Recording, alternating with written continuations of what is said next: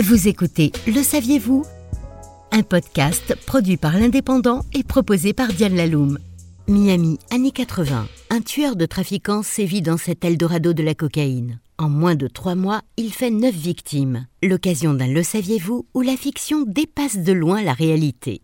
Le 18 février 2010, les téléspectateurs français ayant opté pour TF1 font connaissance avec le personnage de Dexter Morgan, expert médico-légal pour la police de Miami le jour, tueur en série implacable la nuit. Un scénario improbable adapté du roman de Jeff Lindsay.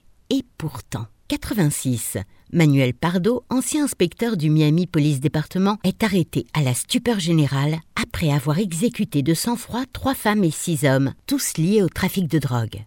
Condamné à mort et exécuté en 2012 par injection létale, il se compare à un sauveur de l'humanité et déclare être un soldat en croisade contre les trafiquants de drogue. Les similitudes avec la série phare des années 2000 se poursuivent. Les réalisateurs s'inspirent des modes opératoires analogues allant jusqu'à reproduire l'exacte panoplie des trophées morbides et autres US et coutumes du tueur initial, séquelles traumatiques de son enfance comprise. Manuel Pardo avait pour habitude d'afficher les photos de ses cibles sur le mur de sa chambre. Plus moderne, Dexter les expose dans la mémoire vive de son ordinateur.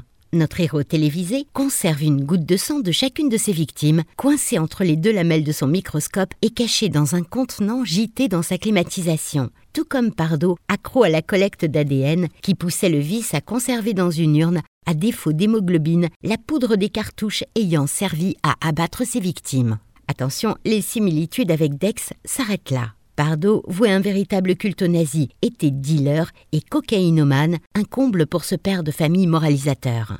Enfin, il tuait avec un complice, contrairement au loup solitaire justicier de nos petits écrans. C'était Le Saviez-vous? Un podcast produit par l'Indépendant et proposé par Diane Laloum. Retrouvez cette émission et toutes nos productions sur Radio Indep et en podcast sur l'indépendant.fr, nos réseaux sociaux et votre plateforme de streaming favorite.